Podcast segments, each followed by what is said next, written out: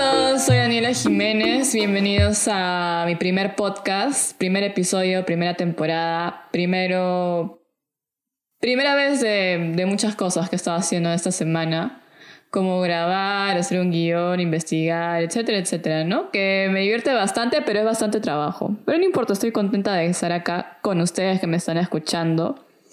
Y bueno, como ya les dije, el nombre del podcast es Misterio para Llevar. Ustedes se preguntarán, ¿por qué Misterios para Llevar?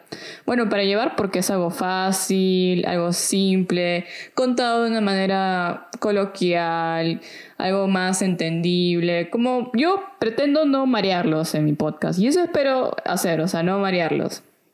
Y bueno, eh, a mí me gusta mucho todo lo que tiene que ver con lo de terror, con lo que no podemos explicar. Y de esas cosas hay bastante en historia, ¿no? No solamente em, en eh, hechos históricos, sino también como en cosas que no podemos explicar, como apariciones paranormales, ovnis, reptilianos y un montón de también sobre la cultura urbana, ¿no? Pero el día de hoy he traído un tema que tiene que ver con la religión. ¿Y por qué con la religión porque estamos a puertas de Semana Santa. Entonces yo dije, bueno, qué mejor tema, ¿no? Que para guardarle las fiestas a, toda mi familia, que son súper católicos. No, mentira. y yo también soy católica. Eh, no practico tanto, pero sí creo, más o menos. Igual, ese es un tema que me causa mucha intriga porque la verdad es que no, no me la creo tanto ya, eh, lo del origen de Jesús.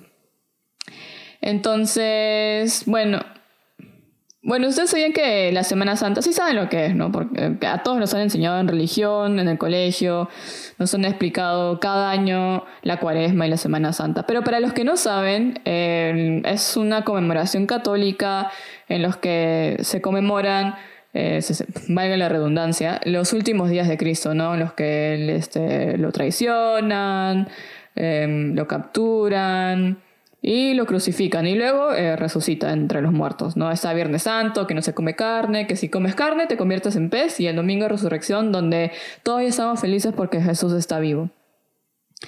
Y bueno, eh, pero ustedes sabían, todos sabemos de la muerte y eso está claro. Bueno, lo que no está tan claro y puedo hablar en un siguiente capítulo es que dónde está el cuerpo de Jesús, ¿no? O sea, supuestamente subió, pero por ahí dicen que está por ahí y también eso es un poco debatible. Sin embargo, el día de hoy he venido a hablar sobre el origen de Jesús, o sea, de dónde salió, si de verdad fue del Espíritu Santo. ¿Ustedes sabían que posiblemente fue hijo de un soldado romano? Y encima sabían que quizás hasta haya sido brujo. Esta pregunta es súper loca, ¿no? Pero aquí les voy con la historia.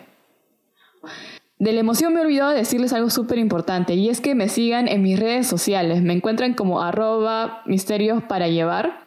Si les gusta el podcast, no se olviden de compartirlo con sus amigos, sus familiares, para que así, ¿no? También otra gente me pueda escuchar y, y para hacer... Bueno, igual voy a seguir haciendo, me escucha gente, igual voy a seguir haciendo porque me parece chévere. Ahora sí, aquí empiezo con la historia.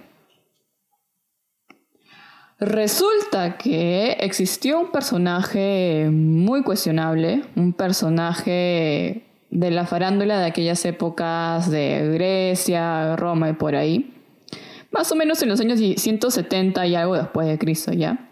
Este personaje se llamaba Celso. Celso a Celso le gustaba, este, yo diría que el chisme, le gustaba Así también preguntarse las cosas, un poco como yo, ¿no? Así como aguarle la fiesta a otras personas.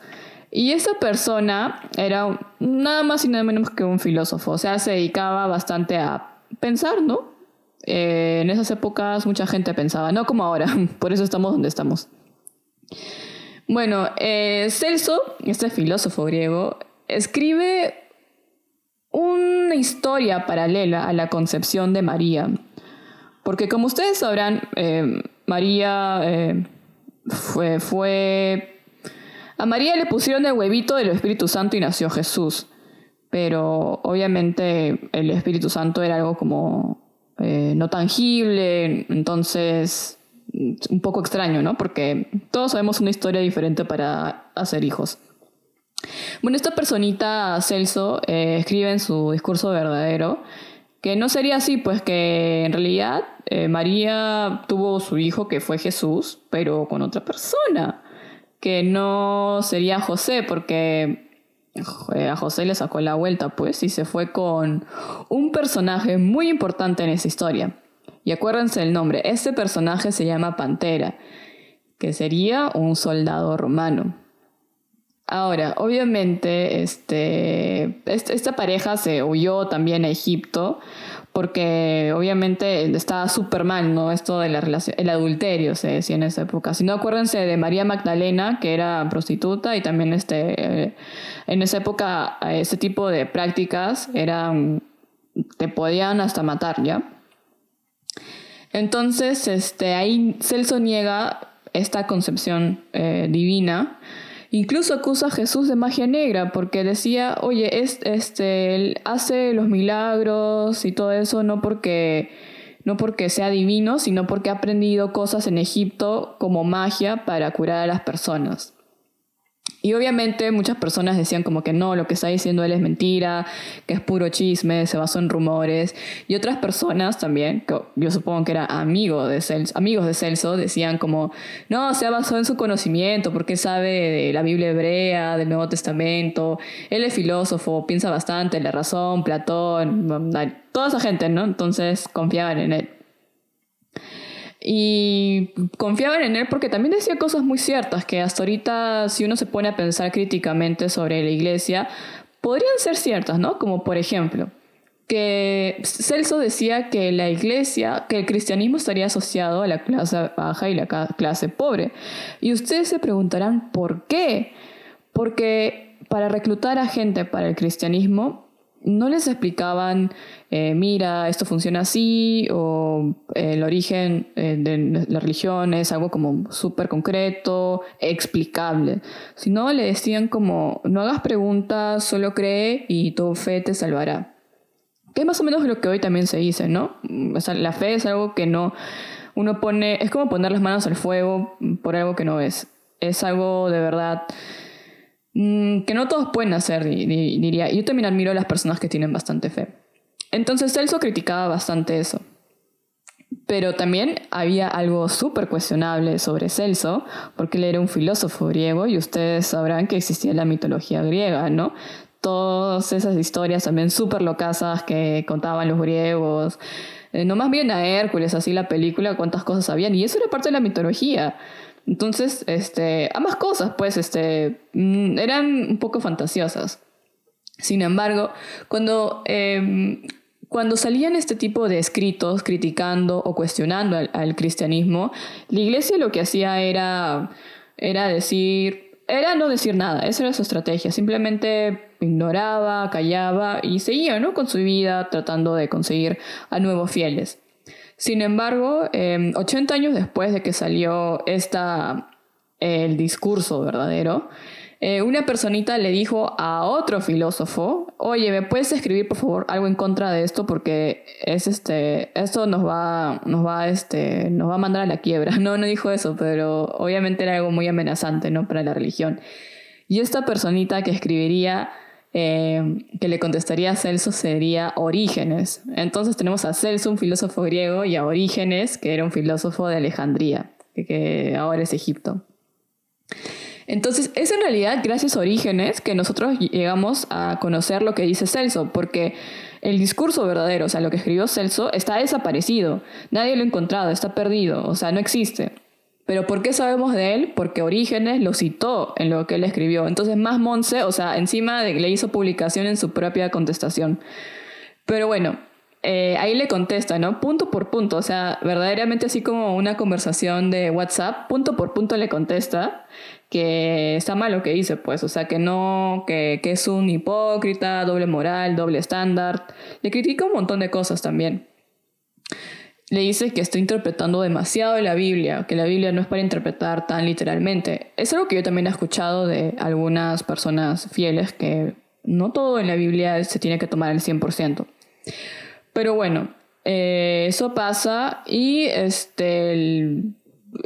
y tiene razón, porque un poquito de razón, ¿no? Porque también este Celso no criticaba mucho la mitología de su religión, o sea, de ese entonces, o de la mitología romana, sino de una nueva religión que era considerada ya amenazante para el imperio romano. Entonces ahí había también intereses de, de por medio. Y gracias a este escrito que se llama Contra Celso, recién la Iglesia Católica pudo ganar como cierta validez e importancia porque todos decían que era una religión popular para analfabetos. Entonces, obviamente, si habían contestado algo súper chévere, habían contestado algo punto por punto, claramente no eran totalmente analfabetos. Luego tenemos otro punto, en otro lado del mundo, muy cerquita también, y es la misma leyenda sobre Pantera, pero vista desde la tradición judía, donde también tienen un libro, un libro así como un libro, un escrito así como discurso verdadero, pero mm, a su manera, pues, ¿no? Porque otra religión. Y ahí se, encuentra en el Talmud de Babilonia, ese Talmud de Babilonia, de, su nombre es súper extraño, pero es un conjunto de como que ensayos así que resumen la ley judía de ese entonces. Y ahí hablan de un personaje al que le dicen tonto, quien sería Estada. Y Estada sería nada más y nada menos que José. O sea, pobrecito, le llaman tonto, pero yo no, yo pienso que es porque este, le sacaron la vuelta, pues, ¿no? Y a pesar de todo se quedó ahí. Entonces, eh, esta personita, bueno, no es una personita, José, eh, Bob Estada, tuvo estuvo con Miriam, que sería María, y ahí nació este, eh, Jesús, pues, ¿no? Y es como un diálogo también, es como un diálogo de WhatsApp, un diálogo de Messenger que se están hablando y uno le pregunta al otro, pero ¿por qué se llama, por qué le dicen Ben Stada? Ben significaba hijo. Stada es el nombre del padre, ¿no? Hijo de Stada. ¿Por qué se llama Ben Stada si es hijo de Pandera? Eh, y le preguntan, si es hijo de Pandera, ¿no debería ser Ben Pandera? Entonces, este, ahí se responden, le responde, no, lo que pasa es que Estada este, actuó como su padre, pero quien lo engendró fue Pantera. y también hablan sobre esa concepción, pues que fue más mortal y más carnal que, que nada, pues. Entonces, ustedes se preguntarán, después de ya haberles hablado un ratazo sobre este filósofo Celso, este filósofo Orígenes, Pantera, eh, todos estos nombres. ¿Quién es Pantera? y bueno, eh, Pantera era más o menos un nombre medio común entre los soldados romanos. Y existe una persona a la que podemos atribuirle la posibilidad de la paternidad de Jesús.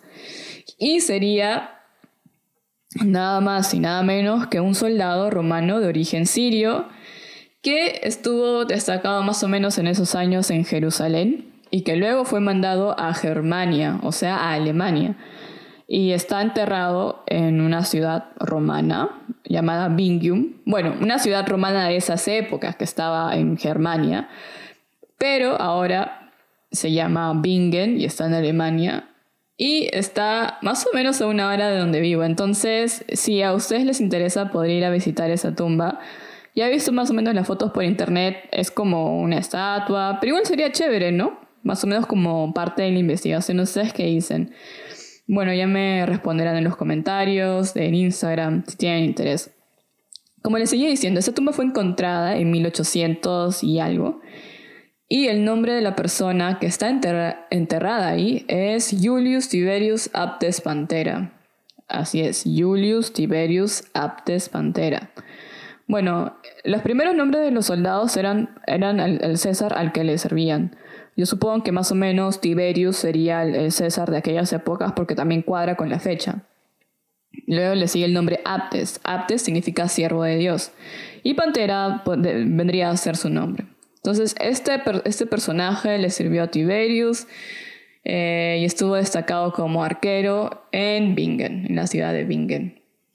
Y él vendría a ser el Padre Jesús, según, este, según la historia, según todos estos personajes desde hace mucho, mucho tiempo. Eh, bueno, no se refieren eh, en sí al Pantera que les estoy hablando, ¿no? Esta es una posibilidad, porque es un Pantera que sí queda en la historia. Ahora, puede ser que haya sido otro Pantera, pero bueno, es, es, es este... A mí personalmente me pareció sorprendente. Yo ya tenía ciertas dudas sobre el origen de de Jesús y de verdad sería hijo de, de, de Dios o de quién.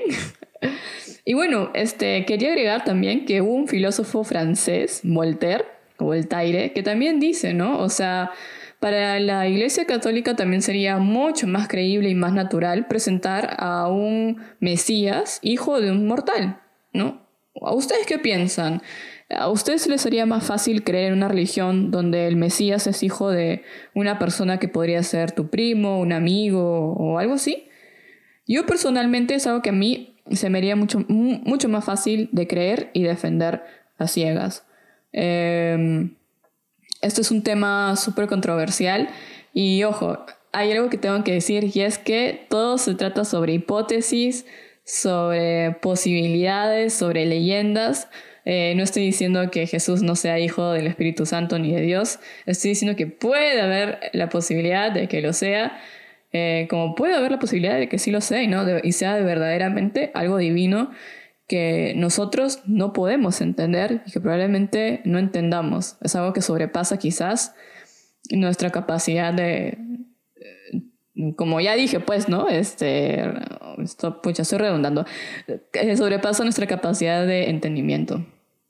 Lo que sí quiero decirles y lo que me parece muy curioso, que creo que no lo he mencionado, es que dos religiones escribieron al respecto y no solamente ahí, estoy hablando más o menos de una época antigua, 100 años después de Cristo, sino que mucho después, a lo largo de la historia, también se menciona bastante sobre este suceso y hasta hoy en día se siguen escribiendo muchos eh, artículos científicos sobre el origen de Jesús. ¿Ustedes qué opinan? Eh, yo sé que ha sido bastante información. Espero haberlo contado de una manera poco aburrida. Eh, es algo a mí que me causa sorpresa, ¿no? ¿Qué será? Mm, algún día sabremos la verdad.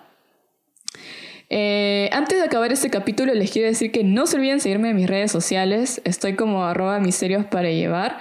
Y me pueden seguir para estar atentos a los siguientes capítulos que voy a hacer cosas súper chéveres, más intrigantes y más misteriosas y quizás que hasta les da miedo un poco. Y bueno, los dejo con una pregunta y ya con esto me despido. ¿Ustedes qué creen? Eh, ¿Fue Jesús hijo del Espíritu Santo de Dios o hijo de una persona mortal?